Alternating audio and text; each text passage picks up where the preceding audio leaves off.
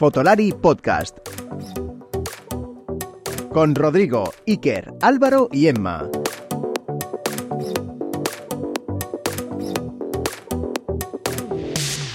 Bueno, bienvenidos de nuevo a este nuevo episodio de este podcast de Fotolari. Eh, ya sabéis que, bueno, intentamos traeros siempre eh, contenido de calidad que creemos que os puede servir, muchas veces porque sea curioso, porque no estemos acostumbrados a tenerlo y otras veces porque también queramos ayudar de una manera u otra, ¿no? Con, bueno, con consejos de profesionales. Y hoy justamente este podcast va de eso, porque tengo como invitada a Paloma Fernández, que, eh, bueno, para mí es una persona que la sigo en Instagram desde hace mucho tiempo. Ella es eh, experta en vídeo eh, para creación de contenido, enseña ello, sobre todo para marcas para generar una marca personal y empresas, o para empresas, etcétera.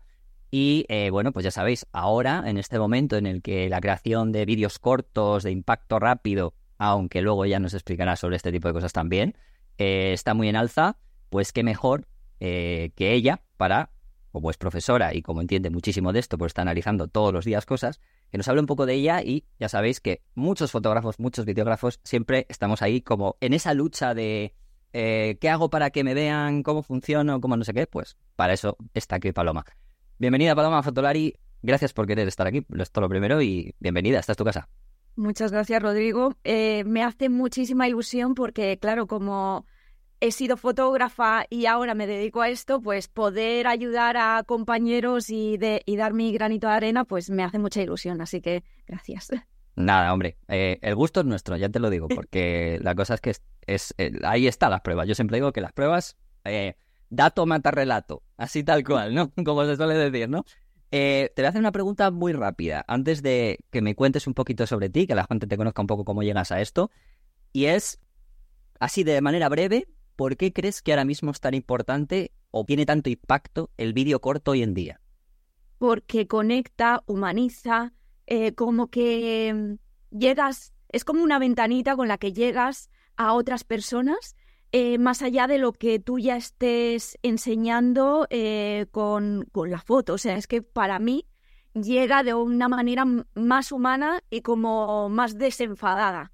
No quiere decir que sea de humor, no quiere, quiere decir que, que enseñas quién es, cuál es la verdadera realidad detrás de ese profesional que te está enseñando sus productos o servicios. O sea, que lo consideras a día de hoy como bastante fundamental, ¿no? Porque también eso siempre ha estado como muy a la sombra, ¿no? Sobre todo los que estamos detrás de una cámara, ya sea de vídeo o de foto, que al final es como que se enseña lo que hacemos, que sí que es verdad, que creo que es parte fundamental, porque lógicamente es lo que vendemos, pero creo que también a día de hoy esa conexión es importante, ¿no? La conexión con quien le vendemos el producto, ¿no? Exacto, es que ya está de por sentado de que el resultado del producto que vamos a dar es buenísimo. Entonces ya llega el momento de que cuando una persona quiere comprarte, vamos a decir, comprarte, seguirte o, eh, eh, seguirte en redes sociales o, o, bueno, sí, comprarte en sí, ¿no? por algo estamos la mayoría de nosotros ahí. Em, es eso, la diferencia que hay es esa conexión que tengas con, esa persona. Entonces, eh, sí, el resultado está por hecho que va a ser muy bueno y hay tantos profesionales que al final, si tú como, como persona que quiere contratar ese producto o servicio tienes que decidir, al final te quedas con la persona que te cae bien, te gusta, y, te, lo está ofreciendo dentro de, esos valores o de esa conexión que tú, que tú sientes.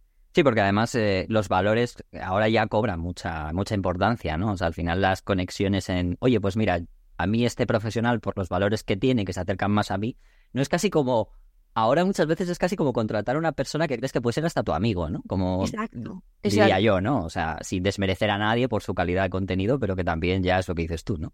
Eh, ya das por sentado que el contenido de las dos personas, a lo mejor que pueden estar en una balanza de cuál contrato, es bueno y es el mismo, ¿no? Entonces ahí está a lo mejor la diferencia. hay muchas personas que ya se sienten cómodas y por eso es como ya contratar los servicios de esta persona y sé cómo va a hacerlos y sé cómo, y ya es como mi amigo, como bien has dicho tú, a la gente ya le hace mucha más ilusión. Y eso es buenísimo para los fotógrafos porque ya viene la gente predispuesta si le quieres hacer una sesión de fotos a ellos, ya, ya, ya van, eh, no van con ¿qué me va a hacer este? ¿Sabes? Y encima están dispuestos a pagar más, porque como que se lo vas a hacer tú. Entonces, eh, es una pasada. Interesante esto para que la gente lo sepa. ¿eh? Y sobre todo lo de este aspecto, pero sobre todo. Bueno, pues eh, con esta introducción, que de un poquito lo que, lo que hablábamos eh, sobre la importancia, así de manera breve, te voy a preguntar un poco para que la gente te conozca. Te conozca los que no te conozcan, claro. pero también vamos a ahondar un poquito en esa parte, escarbar un poquito en esos inicios, que también, bueno, al final es un escaparate al mundo que también es interesante, sobre todo de cara para que la gente sepa que todo el mundo tenemos caminos que nos llevan a lo mejor, eh, bueno, pues de una manera u otra a, donde acabamos de llegar, aunque parezcan que no sean siempre lineales, ¿no? Por todos iguales. Entonces, para mí, te hago una pregunta. ¿Quién es Paloma Fernández y cómo acabas en esto? Lo primero. ¿Quién soy yo? Pues soy una persona eh, creativa que le gusta reinventarse y que, y, que le gusta ayudar y, aprender. Em, y cómo he llegado a, hacer lo que hago ahora mismo, que es, eh, bueno, crear cursos y ayudar a personas y a empresas eh, a hacer vídeos cortos verticales para poder em, enseñar sus, eh, sus negocios, lo que hacen y tener más visibilidad, que es súper importante hoy en día. pues yo em, como ya se ha podido, ya lo hemos comentado, era fotógrafa de moda pero es que antes de eso yo era ingeniera civil, o sea que mi historia es como muy de reinvención. Eh, yo soy de Alicante, de El Campello, y es ahí donde estudié ingeniería civil. Estuve trabajando durante unos poquitos años cuando fue la época de la crisis de la construcción. Ahí me despidieron. Yo dije, no pasa nada, esto es un momento para poder vivir de lo que realmente me apasiona, que era la fotografía. En ese momento, cuando eh, en esa época fue cuando yo descubrí una cámara reflex, me enamoré de la fotografía, empecé a hacer cursos, entonces no habían cursos online. En, en Alicante yo empecé a hacer un curso de iluminación, em, había una escuela que ya no está, donde estudié, donde estudié iluminación y en estudio, porque yo ahí ya empecé a hacer eh, fotos a mis amigas tipo editorial, ¿sabes? Que era como, yo todo lo que fotografiaba era eh, construir historias a través de, de personas y paisajes. Me, me flipaba, em, eh, sobre todo llevar una modelo, una localización y construir la historia ahí, ¿sabes? Yo me inspiraba un montón en Eugenio Recuenco, que por cierto, yo le llegué a entrevistar eh, porque también tenía un podcast ahí de, en su momento de fotografía de moda. Fijaros cómo lo que he podido ya em, pasar hasta el día de hoy. Eh, bueno, pues ¿qué pasó? Que yo estaba en, Alicante, me despidieron y, mi marido y yo, que en ese momento éramos novios, nos casamos y nos fuimos a vivir a Edimburgo. Y fue en Edimburgo donde estudié eh, fotografía. Ahí me flipó porque en, eh, en ese momento en España no había muchos sitios para estudiar de manera presencial y de manera universitaria fotografía. Y en, Reino Unido, pues en todas las universidades había, em, pues eso, su facultad eh, de arte con su carrera universitaria de fotografía. Y para mí eso era un sueño, sobre todo pasar de la ingeniería, que era una parte que a mí me gusta porque soy muy analítica, pero pasar a otra parte que es muy creativa. Yo en ese momento yo pensaba que no era una persona creativa, fíjate. Y, y estudié allí fotografía encima con el, con el mejor país, Escocia, eh, con los mejores paisajes y la gente más simpática del mundo. O sea, para, hice sesiones con caballos, hice eh, una sesión editorial de moda en el Royal Yachts of Britannia, que es el, que es el barco de la reina de Inglaterra, que está encallado allí. Hice, bueno, me daban paso a, lugares, me daban em, era como que la oportunidad de ir a lugares donde nunca hubiese ido, pero por pedirlos porque voy a fotografiarlos y voy a hacer prometía que iba a salir en alguna revista o en algún periódico, en algún lugar, y la gente me abría sus puertas. fue ahí que fui construyendo mi portafolio, eh, estudiando para Edinburgh College, eh, eh, estudiando allí, me saqué la carrera y después me vine, mi marido se quedó allí, me vine a, Londres y es que ahora mismo estoy en Londres. y es aquí donde empecé a encontrar mis primeros clientes. Y básicamente acabé haciendo e-commerce. Porque, claro, una fotógrafa tiene que comer y aquí en, en Londres se vive muy bien trabajando del e-commerce, eh, pero al final vi que no era muy creativo. ¿Sabes? Me pilló, fue ahí cuando me pilló la pandemia, vino mi marido, no me lo dejé allí, vino mi marido, aquí seguimos en, en la misma casa y fue ahí donde pillé, yo estoy resumiendo porque esto ya es un 8, 9, 10 años los que han pasado, pero después de estudiar la, carrera y venirme aquí a Londres, empecé a, a hacer editoriales, eh, asistir fotógrafos, pero eso no fue lo, no, no me gustaba asistir a los fotógrafos. Además, es que eran unas producciones bestiales, eso molaba un mogollón. Lo que pasa que, que yo ahí era, era el último gato, ¿sabes? Y, y a, mí, a mí me gustaba ser yo la que hacía la editorial. Y llegué a hacer cosas muy guays, solo que llegó la pandemia. Y en la pandemia dije, vale, no puedo eh, hacer fotos. Y he de decir que justo antes de, que, de empezar la pandemia, eh, yo veía que otros fotógrafos que yo consideraba que, que, bueno, es que esto a lo mejor suena un poco pretencioso, pero yo consideraba que había otras personas, otros fotógrafos que hacían fotos que no eran tan buenas como las mías, pero estaban consiguiendo mejores clientes. Pero esto les pasará a muchas personas de ¿por qué fulanito está consiguiendo mejores proyectos mm, y yo no? Y entonces yo decía, bueno, serán que no tengo habilidades que, que no he conseguido mis otras dos carreras universitarias o no he aprendido online. Eh, como las de vender, hablar en público, salir en redes sociales y que se me vea a mí, que mi marca personal, cosas así, ¿sabes? Había cosas que yo no tenía.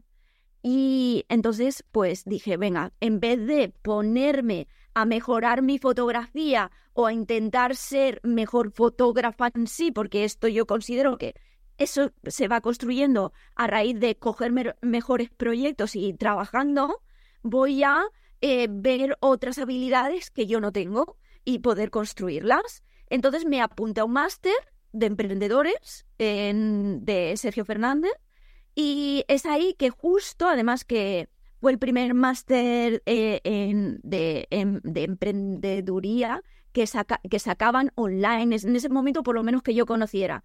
Y justo pilló la pandemia, o sea que me vino súper bien porque en ese momento yo no podía fotografiar y me centré en sacarle el máximo partido. Qué guay porque estaba rodeada de emprendedores, de todos los nichos. Y es ahí donde yo ya me nutrí de, vale, yo cuando me metí en el máster eh, dije, voy a ver cómo sacar eh, algo nuevo, algo, algo innovador en el mundo de la fotografía y más de moda. Voy a ver si puedo hacer pues un curso online al final o algo así, ¿no? Pero eh, rodeándome de, esta gente, pues claro, bueno, saqué un podcast de fotografía de moda, vi al final que, que no llegaba a conseguir la audiencia que yo necesitaba, que era marcas de moda me venían otros fotógrafos, que estaba súper guay. Eso que estás comentando, perdona que te interrumpa, eh, me parece muy bueno de recalcar, ¿no? Porque mm, normalmente al final el tema de, de hablar de qué contactos tengo, con quién me muevo, etcétera, siempre al final los fotógrafos, videógrafos tienden a rodearse de gente de su mismo nicho, que está muy bien porque te entienden, ¿no? Pero claro, en el aspecto de negocio, en el aspecto creativo, muchas veces también el rodearte de otras, digamos, otros profesionales, de otros medios, ¿no? También es como muy necesario porque te ayuda a salir de esa burbuja y ver el mundo real, ¿no? Los problemas que también existen y que tú como profesional a lo mejor puedes ofrecer. Y eso muchas veces los fotógrafos eh, como que no lo ven y podrían, cre podrían son perfectamente creativos, ¿no? Los fotógrafos y los videógrafos, pero el problema es que quizás esos inputs o esas cosas que les tendrían que llegar para poder que se les encienda la bombillita son tan tontas como esta, como rodearte de gente a lo mejor que pues te puede ayudar más para saber esto, ¿no? Me parece algo muy interesante que lo has recalcado, ¿eh? Eso Exacto, abrí mi campo de mira, porque yo, yo iba como loca a por la fotografía de moda y si no salía de la fotografía de moda, no, no había otra cosa, porque yo decía, yo es que soy muy buena en fotografía de moda y que me encanta, me encanta, me encanta, y mira, ahora, ahora hago, no hago nada que tenga que ver con la fotografía de moda. Y estoy súper, súper emocionada. Es que en ese máster eh, aproveché la comunidad que había dentro y, y, de hecho es que como tenemos una asignatura que eran modelos de negocio, donde nos explicaban eh, cómo indagar en, nuestro cliente ideal para saber qué producto o servicio darle. Entonces yo lo que hice fue al final eh, hacer entrevistas a todos mis compañeros de qué necesitas respecto a tu imagen de marca. O sea, ya no de fotografía, tu imagen de marca, ¿qué necesita? Por otra parte, aparte de indagar ahí y, hacer eh, todas estas preguntas y saber qué necesitaban, vino TikTok. Y yo tenía eh, mi podcast de fotografía de moda que estaba muy guay, conocía mucha gente y, me apasionó y aprendí muchas cosas, pero por otra parte, eh, pues como estaba rodeada de estos compañeros, uno de mis compañeros que también se iba a hacer un podcast y este chico, eh, psicoterapeuta de parejas, me dijo, Paloma, yo estoy, he decidido meterme en TikTok. Y yo, pero como TikTok? Está muy guay, es divertido, pero TikTok, que yo soy muy seria, ¿sabes? Que no, vamos, encima, yo es que estaba un poco de, con lo de los fotógrafos de moda son la jet set de los fotógrafos. típico. esa es la... Y, y, además que yo no me sentía que encajaba en sí por eso en, en la fotografía de moda, ¿sabes? Porque yo soy más de tirarme al suelo y ayudar a todo el mundo, soy muy sonriente, no soy nada de no me siento sofisticada y cool como, como esa imagen que yo tenía de ellos, ¿no? Es como, vale, y yo salir delante de la cámara, ¿en serio? O yo enseñar en, en TikTok y en TikTok la gente baila y hace tonterías y, vale, yo soy muy chorra, pero con mis amigos, pero no con, con mi cliente ideal, que yo tengo que parecer alguien profesional y esto no me lo va a parecer. O sea, no voy a transmitir eso. ¿Sabes? Yo creo que todo el mundo ha pensado eso o lo sigue pensando a día de hoy. Eh, pues, ¿qué pasó? Que al final eh, mi amigo me dijo, pero vamos a ver, eh, mira, y él estaba consiguiendo un montón de visibilidad y, y, empecé a mirar a otros profesionales de muchos nichos y también había fotógrafos em, que estaban ya dándose a conocer ahí, pero muy fácilmente, porque salían, explicaban dos o tres cosas y, claro, como entonces no había casi ni, ni competencia, buah, era un montón de seguidores un montón de visibilidad. Y era como, vale, los que no habíamos tenido la oportunidad de YouTube hace 15 años, de Instagram hace 10 años, y es métete ahora en TikTok y empieza a, a divulgar y a enseñar lo que haces, lo que hay detrás de, de tu marca. Y, así empecé, y claro, estando aquí encerrada en este mismo cuarto desde donde te estoy hablando, como no podía hacer sesiones a modelos y enseñarlas en mis vídeos, cogí las stories y todas las fotos y los behind the scenes que tenía de todas mis sesiones de fotos y me dediqué a contar lo que hacía. Y a decir, te cuento cómo un cliente me pidió quemar un paraguas para, con una modelo en una sesión de fotos y, lo que hice, y, empiezo a contar la historia de al principio intenté quemar, pero no, porque luego no se veía bien y podía quemar a la modelo, y ponía yo mi, mis capturas de pantalla y mi voz en off. Y conté toda esa historia y luego enseñé el antes y el después, porque al final lo hice con Photoshop, y 500.000 reproducciones. Y claro, yo era como, vale, ¿sabes? Y estoy contando esto y, la gente escribiéndome. ¿Qué pasó? Que lo conté yo a mis compañeros de máster y es ahí donde todo el mundo empezó, guau, Paloma, enséñanos, por favor, tal y yo. Me vino el síndrome del impostor. Ya, yeah, típico. ¿Quién soy yo para enseñar yo esto? Que, que yo no soy nadie. Había conseguido, claro, no había, no he contado que como buena emprendedora me puse un objetivo medible en el tiempo con, una, con, con un número, ¿sabes? Y dije, venga, eh, en un mes me propongo conseguir 10.000 seguidores, que a todo el mundo en ese momento le parecía una locura, pero a mí no me lo parecía. Y yo he de decirte, Rodrigo, que yo apenas sabía editar vídeo. Foto, sí, toda. pero vídeo, pues sabía lo basiquito para, para... Había hecho una vez un, un videoclip de una editorial de moda, pero muy corta pega, ponle... Em, corta los clips, métele un poco de cámara rápida y lenta y ponle la música. Nada, pero con el móvil, nada.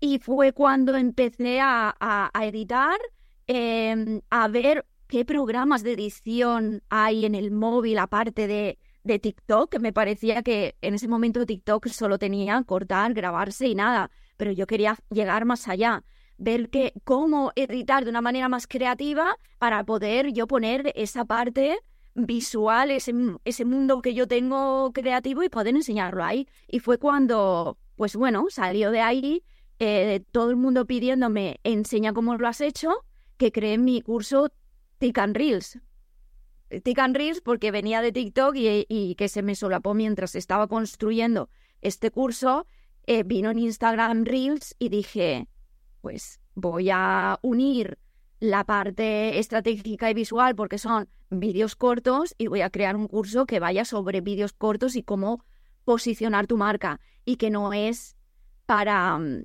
para eh, darte, para ser viral por el mero hecho de alimentar el ego y yo quiero ser famoso, quiero ser influencer entre comillas.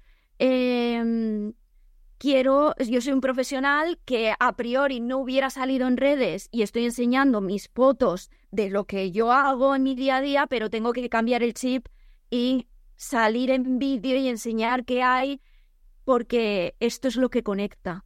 Ahora hablaremos de eso que has contado, que me interesa bastante con respecto a... No, me refiero que ahora hablaremos de eso que me, que me parece muy interesante con respecto a lo de ejemplo de TikTok, Instagram, eh, todo esto que has dicho del contenido, para no ser solamente buscar la viralidad sin más.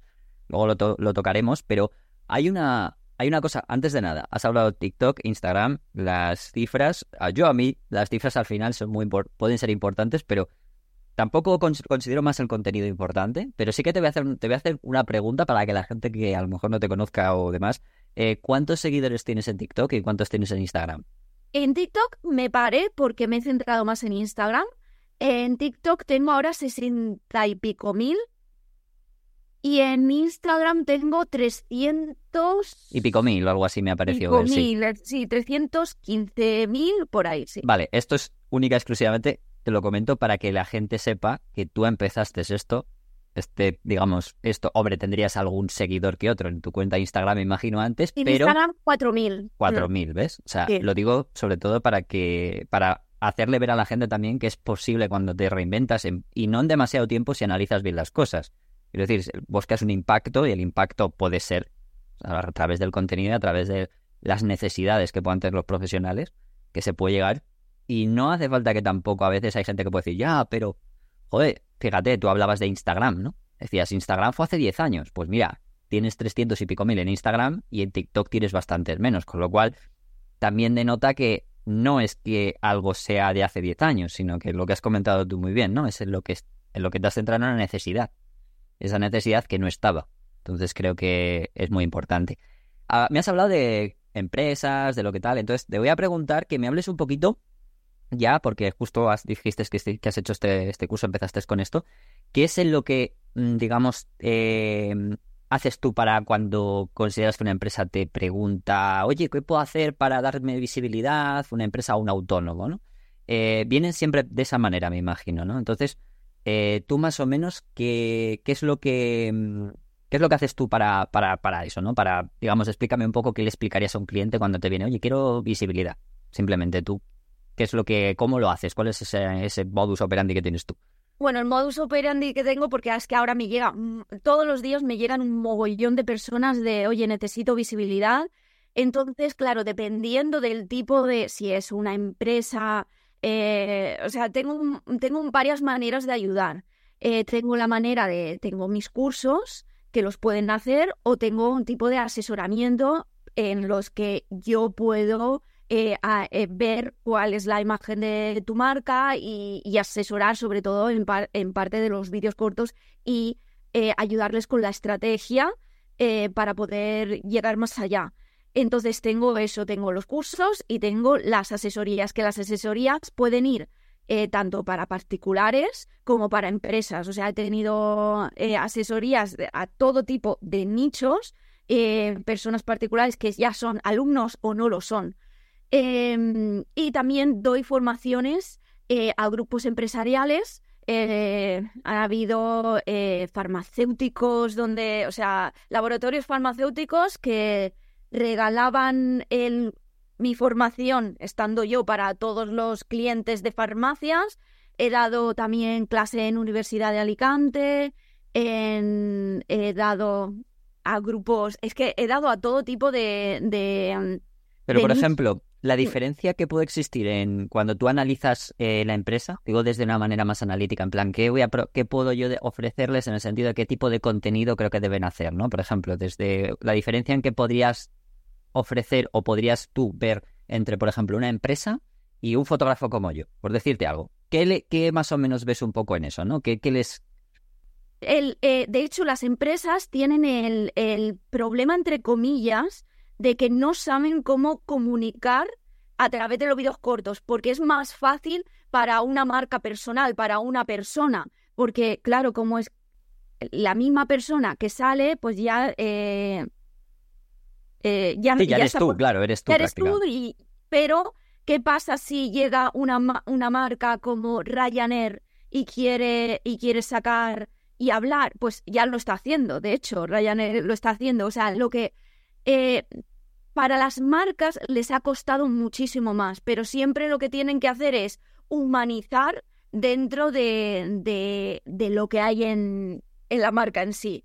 ¿Cómo pueden hacerlo? Pues poniendo em, eh, a dos o tres personas de la misma marca que sean las personas que vayan a salir y que cuenten todo lo que hay detrás eh, y la experiencia de usuario, sobre todo eso, que eso gusta mucho, que ha pasado con los, los clientes, contar historias a través de que conectan con la empresa y con los clientes que han, porque pueden pasar un mogollón de cosas ahí.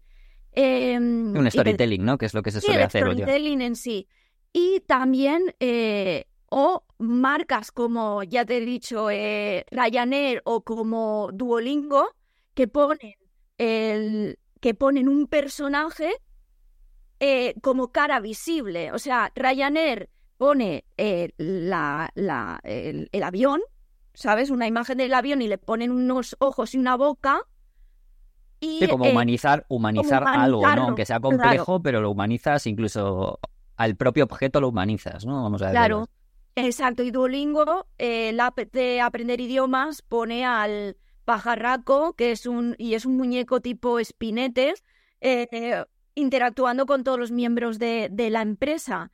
Eh, pues así lo están haciendo la, y el Washington Post, están saliendo pues dos o tres miembros de, son escritores de allí, son journalists, que no me sale la palabra, periodistas, em, que salen ellos dando la información y también el Museo del Prado.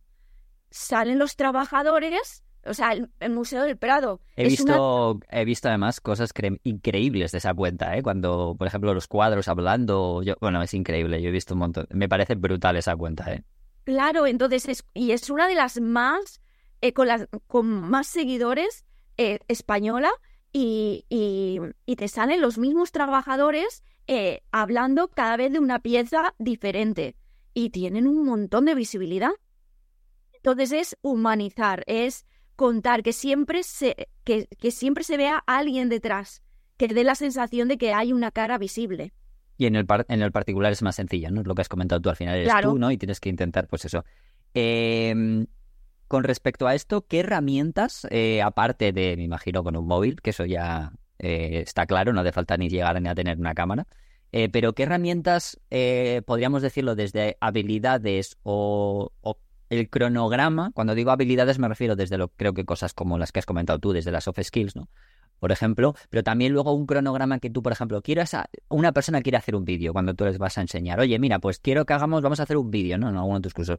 ¿Cuáles todos los pasos a seguir que tú le dirías a o sea, que tú normalmente, de manera resumida, por supuesto, porque al final, como cada cosa suele ser individual, eh, tú le pides a alguien que haga, ¿no? Para hacer un vídeo, que cuáles serían esos pasos. Pero primero de todo, esas herramientas o ese soft skill, bueno, lo que tú consideres, ¿eh? dicho soft sí, todos, sí.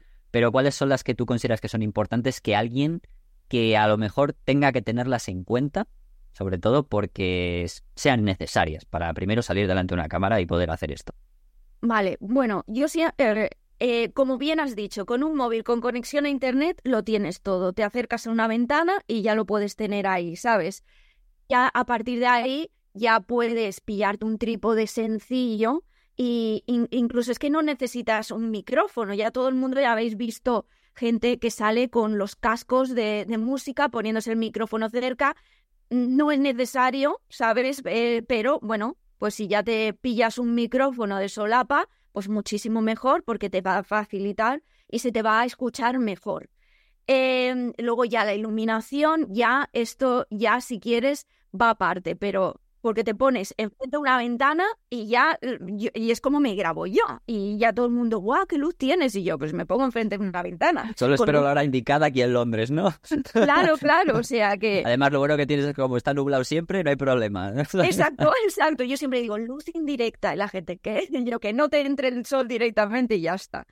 Em, luego, a la hora de, de, de ponerte a crear el contenido, eh, Claro, yo he comentado muchas veces lo de humanizar, que se te vea, tal. Eh, uno de los mayores eh, problemas o puntos de dolor de las personas es que no se atreven a salir a cámara. Entonces yo les digo que por lo menos sacan, saquen las manos, se escuche la voz en off, o sea, que pongan, que, que, que pongan cosas, enseñen la pantalla del ordenador, enseñen su, lo que hacen, pero que pongan la voz detrás que eso cuesta mucho menos. Y otra cosa que, que yo hacía, porque a mí me daba mucha vergüenza, y en día de hoy también hay veces que no me apetece ponerme delante de la cámara, pero una vez ya te pones, ya se te olvida, ¿sabes? Porque al final es como... Pues como hacer deporte. Es una rutina, al final es, como todo en la vida, es como ir al gimnasio. Los primeros días son jodidos porque no ves evolución, pero sabes, tienes que normalizar eso, ¿no? Que tendrá evolución solo a base de repetición, de, de esfuerzo y de constancia, claro. Eso Claro. Entonces, eh, céntrate que mm, puedes hacer una cosa. Sal los tres primeros segundos diciendo el gancho de tu vídeo, diciendo lo, de, lo más importante que son esos tres primeros segundos. Sal ahí y ya el resto que se vea pues lo que estés explicando. Entonces, ya eso ya es como un ligero pasito que no cuesta tanto y ya está, ¿sabes? Sales esos tres primeros segundos. Que hay gente que ya le cuesta mucho más yo ahí le digo que para desarrollar esa skill, que en vez de mandar audios a sus amigos, que se graben vídeo contándoles lo que, oye, que llego tarde, que no sé qué, y se graben. Porque así se acostumbran a verse su cara. Porque es que hay, eh, eh, yo no sé las personas que estén escuchando, porque habrá de todo. Habrá gente que ya esté como muy curtida grabándose, pero hay otros que, que no. Y es, y es una cosa que, que hay que trabajarla. Y el verte, no estamos acostumbrados en, a ver esa fase, esa parte nuestra. Yo ya, después de haberme grabado durante ya tres años, sé que hay la paloma que yo me siento, la, mi cuerpo, yo me toco, me veo, me veo las piernas, me veo el pelo, ¿no? Es, eh, y la paloma de TikTok e Instagram, ¿no? Que es de cuerpo para allá. Hay tres, hay tres. Hay tres, ah, vale, vale. La paloma del espejo, ¿sabes? Ah, sí, claro, también, claro, lógicamente. Claro. Y luego está la paloma de la, de la cámara. Y eso se lo oí hablar en una clase a Ani Garciburu, que hablaba de eso, y, esa, y ella es más experta que nadie de a la hora de grabarse, te ves en, el, en la otra pantalla, y te ves y, y te oyes y ves ángulos que no ves en el espejo. Claro, al final está muy guay porque tú vas subiendo contenido, esto es a base de subir contenido y a base de editarte tú mismo, porque al principio todo el mundo se edita a sí mismo, a no ser que ya empieces a crecer y a crecer y ya subcontrates a alguien que te edite el vídeo, ¿no? Pero cuando tú te editas a ti mismo, tío, que vas descubriendo cosas de ti que te molan, ¿eh? En serio. que yo ahora mismo, yo esa paloma de, de la, del vídeo, es una tía que me cae bien. Pero no la veo que sea yo, es como un alter ego Es mío. un alter ego, ¿no? Sí, es como Sí. un personaje hasta cierto punto, lógicamente. Hasta es un- cierto punto, sí. Claro, sí. O sea, Porque soy yo, porque la gente me ve, mi prima me ve y dice, Paloma, es que eres tú totalmente. Claro, también, como he contado antes, soy súper analítica y siempre intento mejorar, intento no ser muy televisiva, entre comillas, no intento ser como, chicos, te voy a contar y como ser muy... No, intento eh, hablar como te estoy hablando ahora mismo, ¿sabes? Y que se vean, que se vea que soy yo. Entonces, claro, cuando te estás editando, pues intentas mejorar y La diferencia que yo creo que con eso, lo mismo me confundo, te lo digo por esto, porque yo también a lo largo del tiempo me he dado cuenta que es más fácil que salga tu, digamos, yo sin tener que exagerarlo. Muchas veces es porque eres tú, pero te guionizas. Y entonces Sí. tienes más seguridad en lo que estás diciendo y por tanto no tienes que estar, eh, pues eso, eh, alardeando, levantando las manos, exagerando, como que no sé qué voy a decir, ¿no? Entonces creo que Exacto. eso es más Exacto, fácil, ¿no? Justo era la otra cosa que iba a decir. Mucha gente, y a- eh, mucha gente, aunque se haga mi curso, luego pasa de, se pone con otras cosas, pero pasa del guion. Y, y yo le resalto, porque lo, lo sé por las asesorías después, que hay gente que dice, oye, he hecho tu curso, puedes revisar lo que estoy haciendo y yo, dale más importancia al guion, primero, porque te va a hacer ser más natural y no bloquearte delante de la cámara. Tienes el guion y el guion no lo tienes que, no te lo tienes que memorizar. eh, lo tiene, vas leyendo frase por frase y la vas proyectando en la cámara, lo vas, le- lo vas diciendo y lo vas diciendo y te va, y lo vas diciendo lo más natural que puedes, ¿no? Mirando la cámara como si tuvieras ahí a tu mejor amigo o a quien, quien te dé más confianza, ¿no? Y ese guion, además, antes de, de salir a cámara, lo tienes que estructurar de una manera muy estratégica que no te va a salir como yo ahora mismo. Yo, has visto la capacidad que tengo yo de enrollarme y si yo lo tengo que sintetizar una, una, algo que yo quiera decir en 30, 40 segundos, pues no soy capaz. Entonces le doy muchas vueltas a ese guion y para mí eso es lo más importante de un vídeo. Cómo lo cuentas y lo que cuentas.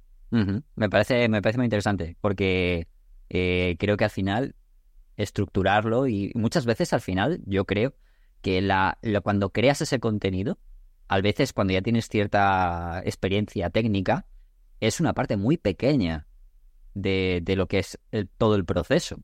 Porque al final es como, mira, tan fácil como, mira, tú lo has dicho, un móvil, le doy a grabar y chimpún, sé que tengo que hacer esto, esto, esto, esto, este corte, este corte, y ya está, ¿no? Creo que al final es... Y mucha gente yo creo que se atora constantemente en repetir las escenas todo el rato porque no se las tiene bien preparadas. Y creo que al final lo importante es lo que está detrás, quizás es más tiempo, ¿no? Debes de, invertir más tiempo justo lo, antes del momento de las grabaciones, ¿no?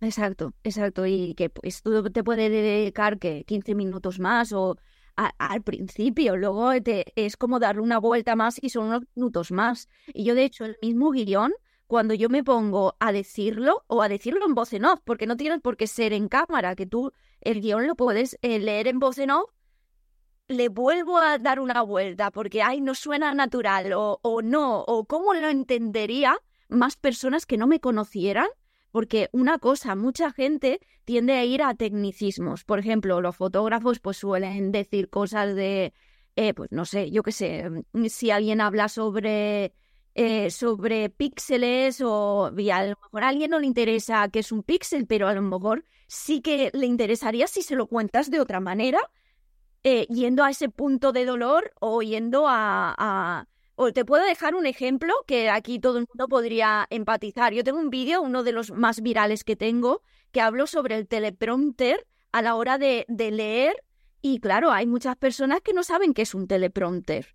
Por, eh, ¿Por qué tienes saber qué es el término teleprompter? Pues yo no salgo diciendo, te enseño que CapCut tiene un teleprompter. Y la gente, primero pueden decir qué es CapCut, qué es un teleprompter y para qué me interesa a mí un teleprompter pues le di una vuelta y entonces dije, mm, eh, eh, pensé, bueno, nueva herramienta para poder grabarme mientras leo. Pero luego digo, ¿y por qué a una persona le interesa grabarse mientras lee? ¿Sabes? O sea, yo intento pensar más en, si alguien lo escucha, diría, ostras, yo quiero verlo. Y entonces le di otra vuelta. ¿Por qué una persona se quiere grabar mientras está leyendo? Pues porque se bloquea y no sabe qué decir. Y es ahí donde dije, Buah, voy a hacer este vídeo así.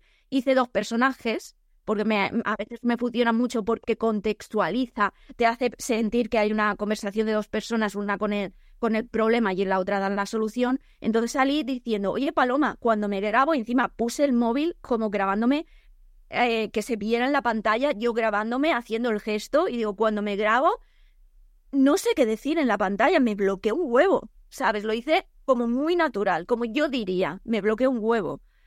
Y, y entonces la otra paloma le dice, ¿sabes que puedes leer mirando a cámara? Y la otra, ¿qué dices? Trae, trae tu móvil que yo te lo enseño. Y entonces le enseño y visualmente enseño el paso a paso. Interesante, Todo interesante. contextualizado. Entonces, eso tiene que ver también con que cuando tú enseñes un vídeo, no lo hables solo, eh, que se vea todo. O sea, yo aconsejo a la gente de que si tú estás hablando de, de los regalos de los Reyes Magos, que estés empaquetando unos los regalos de los Reyes Magos y se vea una imagen de los Reyes Magos detrás. Que si tú estás hablando de hacer fotografía de lluvia de estrellas, que se vean lluvia de estrellas detrás tuya y se vea el resultado de lo que puedes hacer y te enseño cómo lo haces, pero que se vea mientras tú lo estás diciendo, porque si no, se lo tienes que dejar a las personas visualmente facilísimo y que sea muy fácil de entender. Esto no quiere decir, también digo, porque muchas personas dicen, ya, pero es que yo soy muy experto y yo no voy a hacer algo muy fácil que hace todo el mundo. No, no, no, tú puedes hacer una cosa muy difícil, pero lo tienes que poner de manera fácil para que todo el mundo lo entienda. Sí, bueno, es... eso que dices tú es muy típico de gente que se, también ese ego hinchado que a veces piensa que, que no, no, yo tengo un público y tal, y piensas, no, si es que puedes tenerlo, porque tú, lo que, por ejemplo, en, el aspecto fotográfico de vídeo, eh, ya sabemos que tu contenido es de calidad, pero ¿por qué no haces esto de manera humana? Porque al final cuando tú hablas con una persona, no, es, no eres un profesor universitario todos los días, en plan de, oh, oh, oh ¿sabes? Sino, es una manera muy fácil de llegar a la gente, ¿sabes? Y, y, el público además, no solo al que tú quieres llegar que sea muy experto, pero también luego hay gente que puede llegar a ese expertise y tú puedes sembrar que esa persona llegue a ese expertise, ¿no? O sea, o sea, trata, yo creo, a las personas que quieren aprender también como deberías tratar a, todo el mundo. Quiero decir, no, no las desdeñes del todo.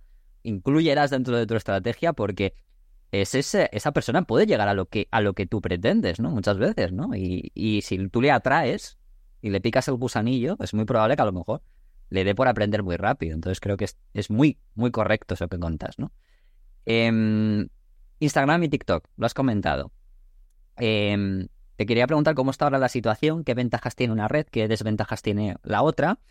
Y no sé, si por ejemplo mmm, alguna estrategia o algún caso de éxito, cosas que no debería hacer porque ha hecho algún alumno tuyo, da igual, no tienes por qué poner nombres, ¿eh? Sin embargo, simplemente me, me puedes decir, pues mira, esta persona, este alumno mío de, me da igual que sea, hombre, si es foto, si tiene que ver con el mundo de la fotografía o el audiovisual, guay, que no, no importa, lo que sea, ¿eh? No te preocupes. Pero eso, diferencias entre las dos redes, que ahora yo creo que está como muy así, y qué ventajas y desventajas sobre todo también ves sobre ellas. Vale, eh, an antes era muchísimo más fácil conseguir visibilidad en TikTok. Ahora está costando un poquito más porque TikTok está yendo más a, a, a hacer un contenido como menos elaborado y más largo, más de te cuento esto que me ha pasado eh, de manera supernatural.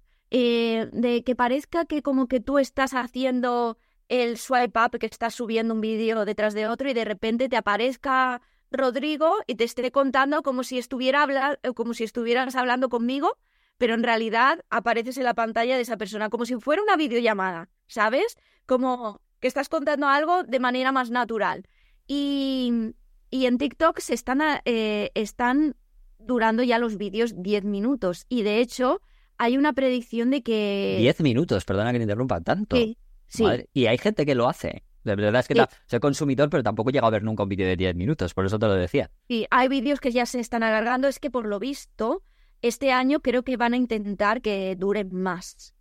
Eh, puede ser que nos veamos en algún momento vídeos de 30 minutos, no lo sé, ¿eh? no es algo... No, no, ya, ya, eso tú tampoco... Eso es lo que se dice, pero es que, claro, TikTok em, está empezando ahora a poner publicidad, ¿no? Para que, los, para que la gente, los anunciantes empiecen a, a meter publicidad ahí.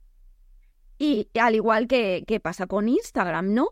Pero, claro, la publicidad no les funciona tanto, no hay gente tan dispuesta a comprar. ¿Por qué? Porque la gente está haciendo el gesto del dedo de subir para arriba. Entonces, claro, alguien no se ve un anuncio publicitario, no está dispuesto a ver ese anuncio publicitario, o sea, o a pagar tanto. O sea, los anunciantes no están dispuestos a pagar tanto por la publicidad porque no funciona tanto. Como por ejemplo en YouTube. En YouTube, cuando un usuario va a ver un vídeo de YouTube, está dispuesto a ver porque a veces te obligan a ver un vídeo de 30 segundos, pero tú de, de, publicidad, ¿sabes? Estás dispuesto a ver eso porque luego te vas a ver un vídeo de, de que dure 30 minutos. Entonces, estás dispuesto a eso, pero no estás dispuesto en TikTok a verte una publicidad de 30 segundos porque los vídeos que estás viendo son de 30 segundos. Entonces es como, no, no, no, no gusta eso. Entonces, eso es lo que se predice que va a pasar ahora con TikTok, que, va a dar más visibilidad a los vídeos más largos. Y está pasando que ves, yo cada vez veo vídeos que duran 3, 4 minutos, tirando más de lo de tirando más hacia los 10 minutos y que tienen un montón de miles de visualizaciones y dices, ¿por qué es esto? E-, es raro porque el consumidor, el consumidor de TikTok siempre, o sea, por lo menos desde que se empezó era un vídeo corto, ¿no? Siempre era como más es propenso a eso, ¿no? y se está convirtiendo en qué? En un YouTube, ¿no? O sea, es como hasta hacia el YouTube casi, ¿no? No creo que llegue, pero, pero sí que está, está favoreciendo a ese tipo de... Ah, o sea, tiene más visibilidad los vídeos cortos, o sea, los vídeos largos. O sea, por lo tanto es más complejo lo que estás... O sea, es más complicado crecer con vídeos cortos, es lo que, me estás queriendo decir un poco a día de hoy. Sí, entonces, a ver, yo tiraría a vídeos de un minuto y pico e ir, ir testeando si puedes ir alargando y viendo, porque la gente que empieza de cero no sabe cómo, claro. cómo es el lenguaje este. Y, y tienes que, de cierta manera, eh, pasar un tiempo en TikTok y ver cómo es, cómo es el storytelling ahí. Sin embargo, en Instagram, pues va, eh, tiene que ser vídeos de no alargarse mucho. Yo diría que 30, 40 segundos, que puedes hacer un vídeo de un minuto. A mí vídeos de un minuto me han funcionado muy bien, pero sí, cuanto más sintetizado, cuanto más fácil se lo pongas a las personas, yo siempre lo que me ha funcionado es cuando les digo, con un solo botón puedes hacer esto. Em, te lo enseño menos de tantos segundos. O sea, todo eso a la gente le hace ojito, ¿sabes? Si es gratis, o sea, si le das una herramienta que es gratis, todo el mundo, wow, ¿sabes? O sea que cuanto más... Instagram ahora mismo, los Reels en concreto, está a favor, o sea, es a día de hoy es incluso un poco más. ¿Crees que es más fácil crecer eh, usando unos reels de, digamos, con vídeo corto, lógicamente, ¿no? Sí. O sea, es, es, la, es mejor, ahora es una ventaja, ¿no? Em, y dime alguna estrategia que te haya sorprendido de algún alumno que tú de repente digas, hostia, pues ha crecido muy rápido con este tipo de cosas, no sé, dime. Me da igual, ¿eh? ya te digo. Pues. Tengo un alumno, es que mm, me van llegando de vez en cuando y siempre me escriben diciendo, Paloma, tal. Y tengo un alumno que, que ha conseguido 30.000 seguidores este último, este último mes. Él es psicólogo, es psicólogo de relaciones de parejas. Y, y lo que hace y lo que me ha gustado mucho es que los vídeos que hace los hace, no tiene que hacer una edición muy, muy loca. Simplemente, y le ha funcionado tanto en TikTok como en Instagram. De hecho, me dijo, en TikTok me ha funcionado, pero en Instagram este vídeo no me ha funcionado. Se le hizo viral en TikTok y digo, ya verás que en Instagram se te va a funcionar porque el mensaje es muy bueno. te sale eh, poniendo una lavadora y dice, eh, yo no ayudo a mi, a, mi, a mi mujer a poner lavadoras, luego sale teniendo. Yo no ayudo a mi mujer a tender la ropa, luego sale fregando. Yo no ayudo a fregar y pero te sale fregando, ¿sabes? Va cambiando, está esta rotura de patrón y encima muy visual diciendo que él no ayuda, pero lo está haciendo, entonces te quedas como, ¿qué? Y luego yo al final yo lo sale hago porque no es una ayuda, es yo Claro, lo hago, luego claro. sale diciendo yo lo hago y luego él te suelta un mensaje de no, eh, hay que colaborar en casa. Vale, ese me- este vi- estos, esta clase de vídeos son los típicos que tú compartes. Que compartes a, a tu pareja para que digan, mira lo que, que él sí que hace y compartes al resto de tus amigas y a todas y a todo el mundo, ¿sabes? Y entonces, si un vídeo, porque todos los vídeos que hay que hacer son eh, hay que pensar, ¿la gente se lo guardaría o lo compartiría? Esos son los que se hacen virales, más de que los me gustas. Ya. Son los que se compartirían y se guardarían para luego. Y mm, un fotógrafo un videógrafo, por ejemplo, eh, ¿qué tipo, o sea, qué tipo de vídeos consideras que pueden estar, pueden ser muy, o sea, pueden ayudar a esa marca? Por ejemplo, Mira, tengo una otra alumna que me escribió y me decía, Paloma, ella hace fotografía canina. Y, y, hacía unas fotos flipantes. Eh, las hace flipantes. Y enseñaba, y enseñaba el, eh, salía con los perros, salía con, enseñaba el resultado. Enseña por favor cómo lo haces para que, porque, porque luego al final eh, luego la gente que va con sus perros para que los fotografíes, si tú le vas a tirar la pintura para que salga mm, eh, con esa explosión y el resultado ese, a lo mejor se asustan y tal. Ellos quieren saber cómo de fantástico y cómo de difícil es tu es la manera que tú lo fotografías, porque no es fácil fotografiar, animales. Yo lo hice en, la carrera y madre, madre mía. Entonces yo le dije, enseña el antes y el después. Y claro, un vídeo súper corto que hizo en el que se ponía, eh, tenía el asistente cómo le lanzaba la pintura, no me acuerdo si era así, pero de repente se oye, se veía cómo explotaba y luego salía el resultado, de repente, ¡pum! Empezó Bobo y enseguida 10.000 seguidores en TikTok. Y, y de ahí ya le vinieron también a Instagram y así ha tenido más visibilidad. Y ahora se dedica a enseñar sobre todo el, eso, es el proceso. A la gente le gusta ver el behind the scenes, el antes y luego el resultado. Y también eh, creo que, bueno, igual que tú te dedicas a enseñar, creo que a día de hoy el hecho de enseñar, ¿no? Eh, todo esto, ¿no? Oye, ¿cómo hago esto? Oye, te enseño qué es esto. Desde una manera como más sencilla, más lo que hablábamos, ¿no? De ser como más cercano, no tecnicismos tan grandes como creyendo que esto es National Geographic, ¿no? Esos vídeos también pueden funcionar. Es verdad que no todo el mundo se le da bien enseñar, pero no es tan complejo, porque al final, como son vídeos cortos y tú tienes experiencia, yo creo que esa parte también hay a muchos que les podríamos recomendar. O Sí, los que, los que quieran luego tener eh, los fotógrafos o profesionales que luego quieran pues sacar cursos y cosas así, yo al final yo decía, si yo enseño cómo hago las cosas en los vídeos cortos, luego no me van a comprar los cursos que yo saque. eso es, es que el, el típico miedo, ¿no? De que tiene mucha gente, ¿no? De, Sí, sí. Y no, me compran más porque saben cómo enseño, claro, ¿sabes? Y a pesar de que cu- lo cuente en el... eh, porque hay veces que, que cuento... eh, a ver, lo que cuento es lo que puedo resumir en un minuto o en menos de un minuto. No lo puedes enseñar igual en un curso, ¿sabes? Y al final, eh, ah, para mí también es un orgullo cuando la gente me dice, no he comprado tu curso, pero he aprendido un montón. Me se- una, una creadora de contenido que tiene un mogollón de seguidores me llegó y me dijo, he aprendido un montón de ti. Y yo, ¿qué me estás contando? ¿Sabes? O sea, eh, es, es un orgullo y al final, pero estas personas luego te recomiendan otras personas que lo necesitan. Y luego además que eso, que eso te da muchísima visibilidad y ven como tú enseñas y, y es el poder de, de la marca personal.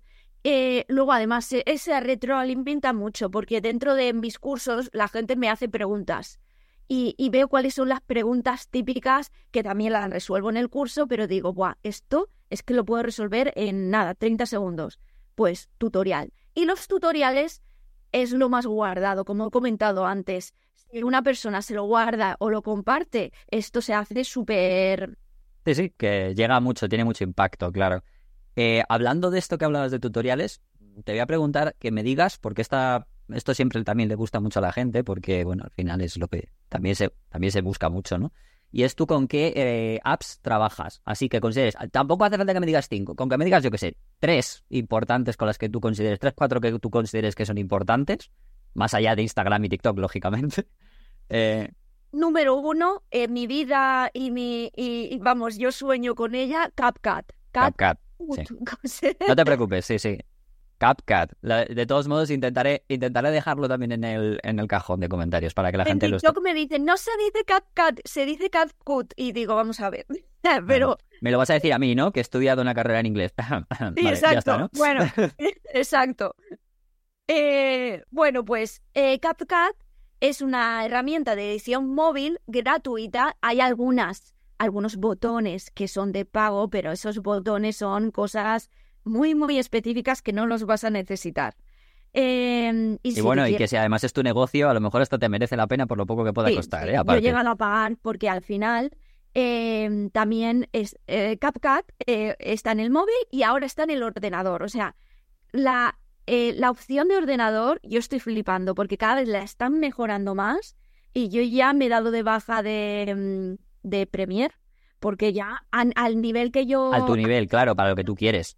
Que yo quiero, que de hecho puedo llegar a un nivel muy alto, ¿sabes? Se puede hacer eh, colorimetría, se puede hacer color ya a nivel bastante, a nivel medio, digamos, lo digo para un nivel de fotógrafo. Sí, a lo mejor que no estamos hablando, no, sobre todo para el tipo de contenido también que vamos a ver, que a lo mejor si tú consideras que es un vídeo en el sentido de tu trabajo, ¿no? De para un cliente que se va a exponer no sé dónde, lógicamente pues tienes DaVinci, tal, pero estamos hablando de esto en concreto, estos vídeos cortos que tengan ese enganche. Sí, sí, te entiendo. Pero puedes hacer locuras, ¿eh? Locuras de fondos de pantalla verde, eh, transiciones muy locas, eh, poner, no sé, puedes hacer de todo, de todo.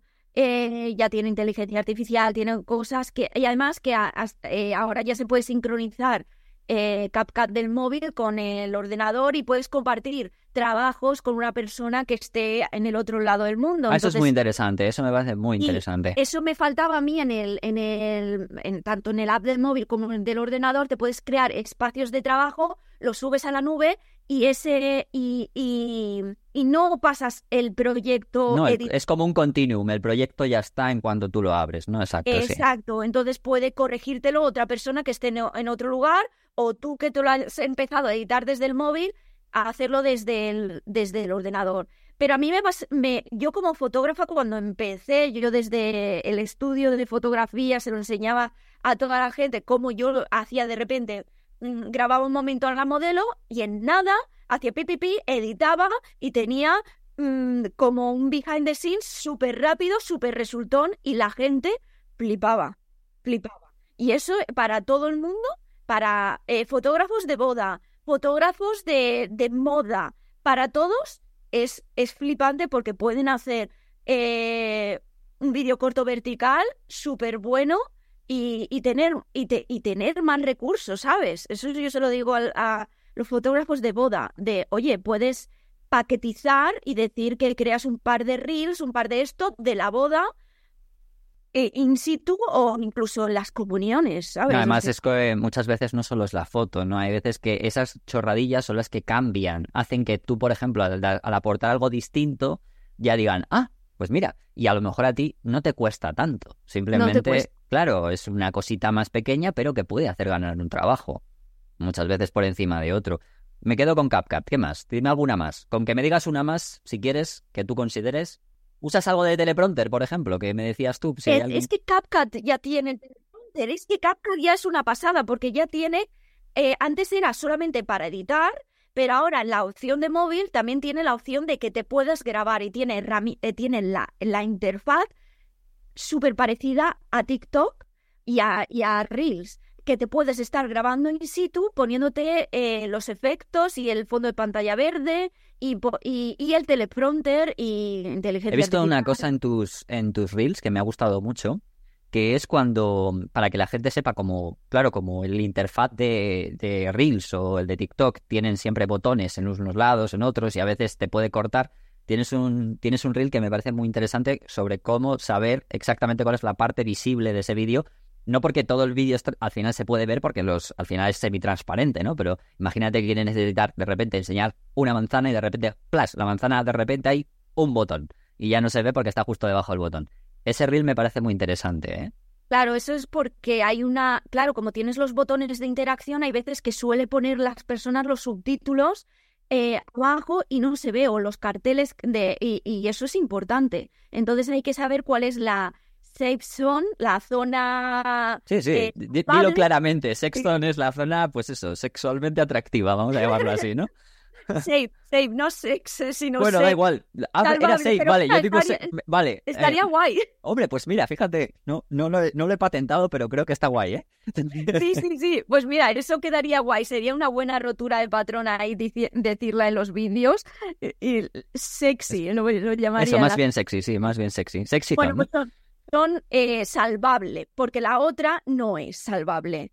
Entonces, eh, Claro, es y, directamente tú cuando es esto es una plantilla que tú la buscas en internet, de, hecho lo, lo digo, eh, creo que es Hollister Safe Zone y tú lo eh, directamente te la descargas, es un PDF, la superpones y ya más o menos lo sabes. Eh, y bueno, ya ahí lo ves, pero digo que la próxima vez que te grabes tú te alejas o ya sabes dónde colocar los elementos de tu vídeo para, para que no estén solapando.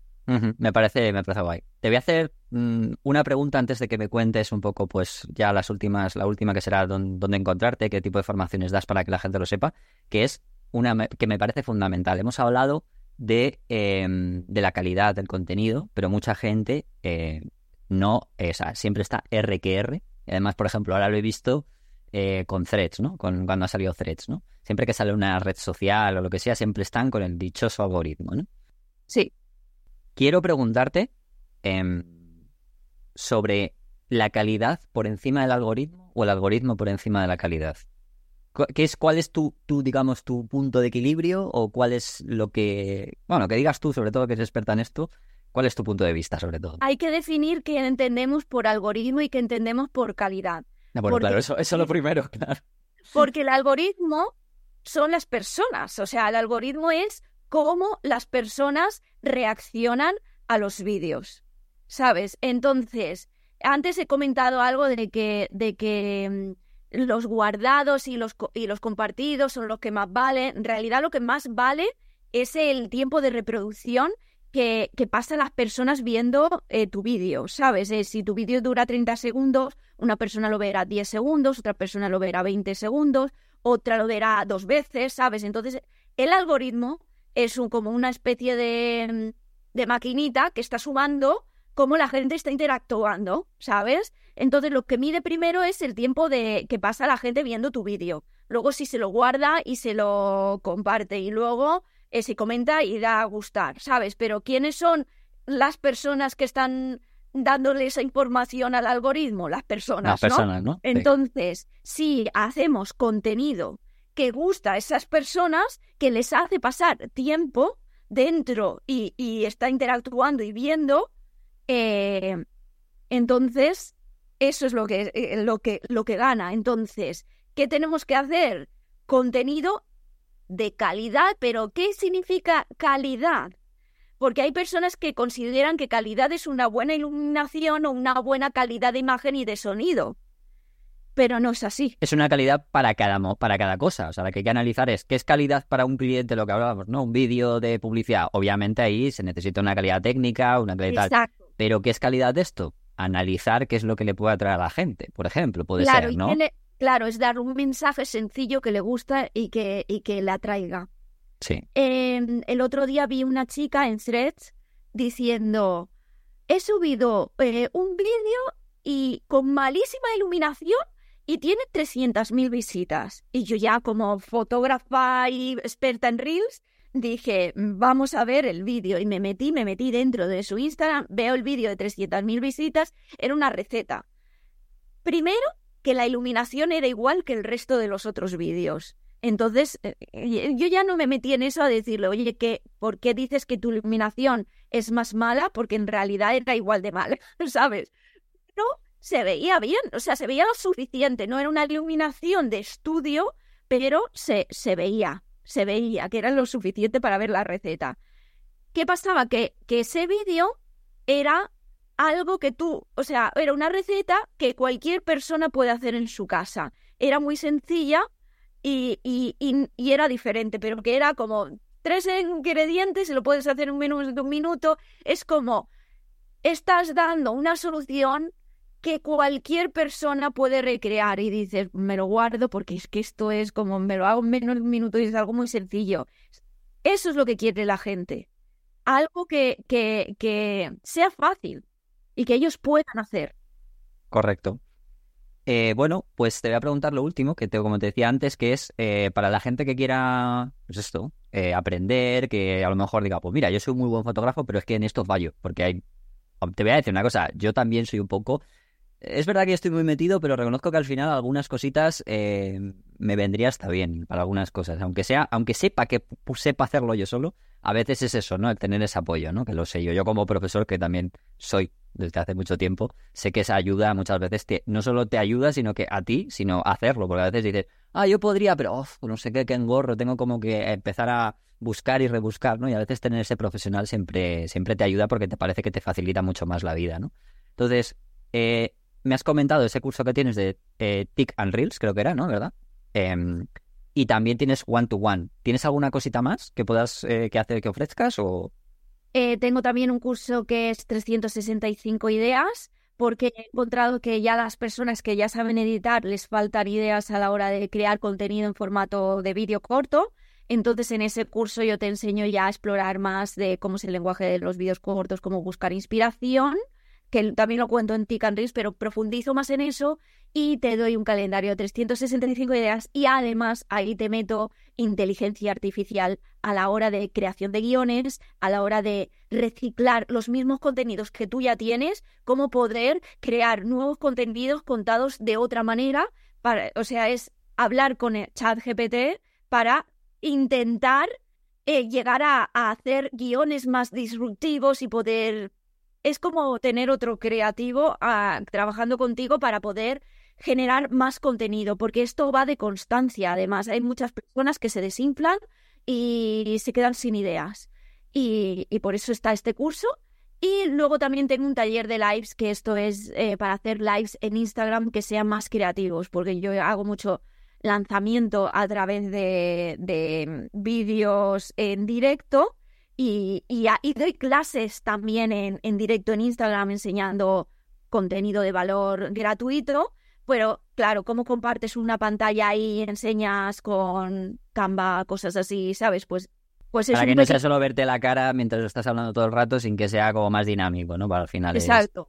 Pues enseño eso. Y luego también doy formaciones a empresas. O sea, si me escribe eh, alguna empresa, pues eh, gestionamos y, miro cómo enseñarle a, sus trabajadores a, y doy charlas también, en charlas eh, a sitios y doy charlas, etcétera. Todo eso. Pues muy bien, muy bien. Lo, podéis encontrar, o sea, la gente, yo siempre sabéis que dejamos la, web de la, de la persona y sus redes sociales, pero vamos, eh, palomafernandez.net es su página web, donde ahí tiene todo, y su Instagram es Paloma Fernández Photography, que también voy a dejarlo también ahí, o sea, lo dejamos siempre con todos los invitados. Pues oye, Paloma, ha sido un placer tenerte aquí en Fotolari, saber un poco más de lo que haces, eh, poder dar estas pequeñas perlas que yo creo que son muchas veces necesarias, sobre todo para que gente que se dedica a esto, pues muchas veces tiene esos miedos o piensa lo que has dicho tú. Yo soy seria, ¿cómo voy a poner delante aquí a hacer esto? Es el mejor ejemplo, yo no lo sabía, ¿eh? debo decirlo que no lo sabía, pero me ha parecido el mejor ejemplo porque ese perfil de fotógrafo o de videógrafo eh, es es repetible, o sea, que es bastante común, aunque no lo parezca, ¿no? Entonces, es un buen ejemplo para que también la gente sepa. Y que yo creo que no porque sea más, sea un contenido sencillo o que parezca que es fácil técnicamente, no es un contenido de valor y de hecho es un contenido que aparentemente, justamente por eso, eh, deberíamos todos los que nos dedicamos a esto aprender, porque al final es una manera de diferenciarnos y también atraer a nuestro cliente. Ya estamos pasando, yo creo, una franja, o ya la hemos pasado, en la que ya no hay gente que no se consiguen clientes siempre de la misma manera. Quiero decir, antes como que había siempre una misma manera, ahora ya tenemos más otras maneras. Y yo creo que, sobre todo para clientes nuevos, ¿no? Porque a lo mejor si ya tienes, ya trabajas para una agencia, pues sabes que esa agencia, pues si trabajas bien y no la has liado, pues normalmente tienes esa confianza, ¿no? Pero el atraer clientes nuevos cada día, yo creo que está más por esta vía. Eh, y luego, la- lógicamente, la recomendación de tus clientes, que son, bueno, es asiduos, pero nuevos, nuevos. Yo creo que esta es una incluso, porque antes era la página web, ¿te acuerdas? ¿no? Cuando era como, haz tu página web que te buscarán y ponte el SEO sí o sí. Claro. Ahora claro. no es eso solo. Ahora no, ahora no necesitas ni una página web, ¿sabes? O, o incluso yo he ido con landing, solo con la landing. Y la landing, que No, no, o sea, de hecho yo no tengo un sobre mí en mi página web. Yo es landing, venta. lo, re- lo, lo afirmo.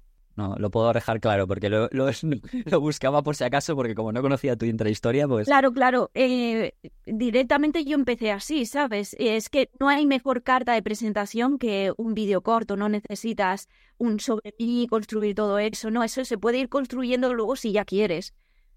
Pues nada, eh, lo dicho, mil gracias por estar aquí, por querer participar y por querer aceptar la invitación eh, mía y en general de Fotolari, ¿vale? Porque es de Fotolari.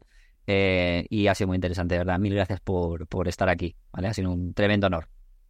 El honor es mío. Gracias. Fotolari Podcast. Con Rodrigo, Iker, Álvaro y Emma.